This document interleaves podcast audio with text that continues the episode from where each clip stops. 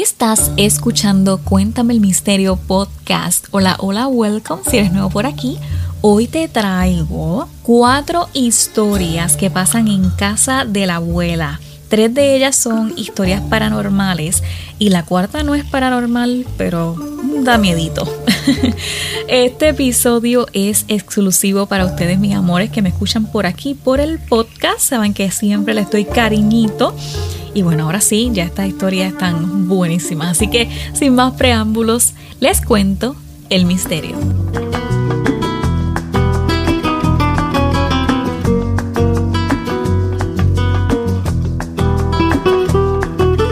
La primera historia lee así. Esto es algo que no recuerdo, pero según mis papás fue cierto. Mis padres son de Chiquimula y para vacaciones viajamos con la familia. Hubo una noche, yo tenía aproximadamente 3 a 4 años y mi hermana 3 años mayor que yo.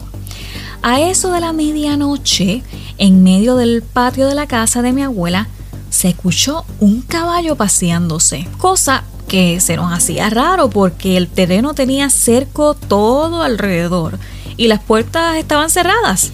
Y, ajá, que hacía un caballo en medio de la noche. En fin, la sombra se veía por la ventana, pero eran de estas ventanas de colores y diseños que solo te dejan ver las siluetas nada más. Mi papá quiso salir a ver y mi abuela como buena señora de pueblo no dejó que mi papá fuera ya que en ese pueblo decían que el diablo se aparecía de noche en caballo y que la gente que lo veía se quedaban mudos. Al siguiente día mi abuela fue a revisar la orilla de todo su terreno y el cerco de alambre de púas estaba enterito, ningún corte ni nada. Y el único acceso era la entrada principal que pues por obvias razones se quedaba cerrado con candado por las noches. O sea, no había entrado nadie. Hasta el día de hoy no sabemos. A mi abuela la asustaron mucho en esa casa, que al parecer tenía una botija enterrada. Y ella decía que se le aparecía una luz verde como diciéndole que la siguiera y le decía que allí estaba algo enterrado en el terreno. No sé si tenga relación con el caballo, pero así le pasó muchísimas veces a veces una de las personas de que pasa la, situación o la presencia paranormal o el encuentro paranormal es una persona, pero esta vez fue toda la familia, así que esto está uh, para pelos. Vamos a la historia número 2 y dice así.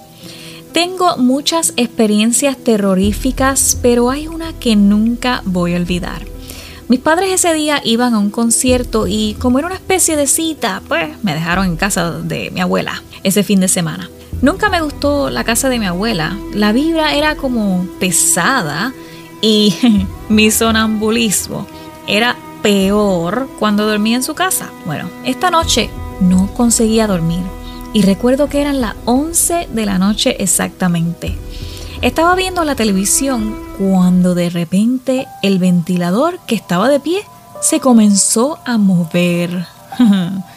mi abuela, o sea, mi consuelo, es de sueño pesado y yo era la única despierta. No quería pensar en esto, así que ignoré lo que había ocurrido, pero minutos después alguien o algo comienza a hacer sonidos en la puerta como si quisiera entrar.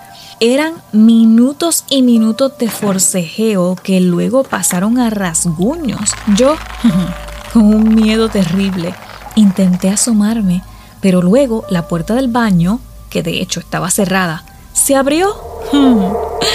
Esa noche estaba tan y tan asustada que me fui a dormir con mi abuela y no pudo haber sido alguien más porque mi abuela vive sola. Y ese día éramos solamente nosotras dos. Traté de contarle esto a alguien, pero nadie me cree.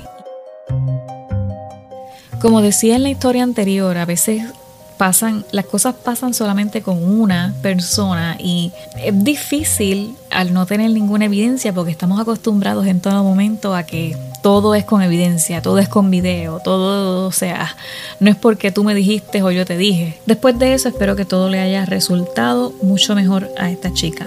La historia número 3 cuenta así. Un día como cualquier otro, cuando yo tenía unos 5 o 6 años, en este tiempo vivía en casa de mis abuelos junto a mi papá, mamá y mi tío.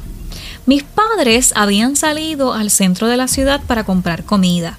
Mi tío estaba arreglando un carro lejos de la casa y mis abuelos estaban dormidos. Ese día, tras aburrirme de estar en el cuarto de mis padres, decidí ir al cuarto de mi tío, aunque al entrar había un señor alto y cubierto, o sea, no se le podía ver la cara, y eso me confundió un poquito. Luego me dijo, Soy Fafa, dame azúcar. Y bueno, yo, inocentemente, te recuerdo que tenía 5 a 6 años, y confundido, Fui a la cocina, tomé un puño de azúcar y regresé al cuarto. Al entrar, el señor ya no estaba, pero dejé el azúcar en el suelo y mejor regresé al cuarto de mis padres. Me quedé recostado en la cama pensando, ¿quién era ese señor? Luego me levanté y quise ver qué era lo que había. Regresé al cuarto de mi tío y al entrar ya no estaba el señor, pero tampoco estaba el azúcar y habían unos cuantos caramelos en el suelo. Esto se repitió muchas veces y cuando le conté a mis padres me dijeron que seguro era mi tío, porque un día me escucharon hablando en el cuarto con Fafá y allí se supo que era el espíritu o algo así. Un día simplemente dejó de aparecer cuando tenía como 7 u 8 años, pero a decir verdad nunca se fue. Mi mamá y mi tío me dicen que lo ven con el rabillo del ojo cuando están en casa de la abuela. A mí siempre me intriga escuchar las historias de los niños que ven a, eh, las apariciones de sus familiares que a lo mejor no saben que son sus abuelos, porque a lo mejor fallecieron antes de ellos haber nacido, pero siempre me intriga eh, estas historias así cuando los niños las cuentan. Y la última historia que no es paranormal, pero si te pones a pensar da un poquito de miedo. Dice así. Esta no es mi experiencia al 100% ni paranormal, pero sí asusta. Mi abuela vivía sola al par de cuadras de un hospital psiquiátrico. Las casas están muy bien separadas por una pared gigante de 6 metros y mucho alambre de púa para que los pacientes no se escaparan. Todo el día y noche se escuchaban a los pacientes gritando sobre los Illuminati y el control mental. Todo esto fue para allá como para el 2004 al 2005. Una tarde, a eso de las 5 de la tarde exactamente, mi abuela escuchó las ramas del árbol que había en el patio trasero agitarse mucho, pero no le prestó atención pensando que era el viento, como solía pasar. Al cabo de unas horas ya era de noche y como de costumbre, mi abuela se ponía a ver televisión en el sillón de la sala dándole la espalda al patio trasero cuando de repente comienza a sentir una respiración justo al lado de su cabeza, o sea, al par de su cabeza. Voltea a ver y es una paciente del psiquiátrico con los ojos desorbitados. La mujer no tenía uñas y estaba sangrando, con palos atravesados en la camisa de fuerza manchada por haber trepado la pared. La paciente le gritó a mi abuela, ¿dónde está la salida? Mi abuela temblando y en shock le señaló la puerta del garaje. La paciente le volvió a gritar, Usted no sabe cómo es allí. Es una mierda. La paciente procedió a arrancarse lo que le quedaba de cabello y salió caminando pero furiosa. Mi abuela, cuando ella se fue, inmediatamente llamó a mis papás llorando y pidiendo ayuda. Yo se los cuento y yo recuerdo perfectamente cuando tenía 7 años esa llamada y aún me da escalofríos. Eso sí que está fuerte. No sé cómo esta paciente se ha logrado escapar porque la pared era tan alta y tenía tanto alambre de púa, o sea, tiene que haber estado aguantando el dolor, a menos que esté bajo medicamento, pero nada, esto me, estoy entrando mucho a la historia.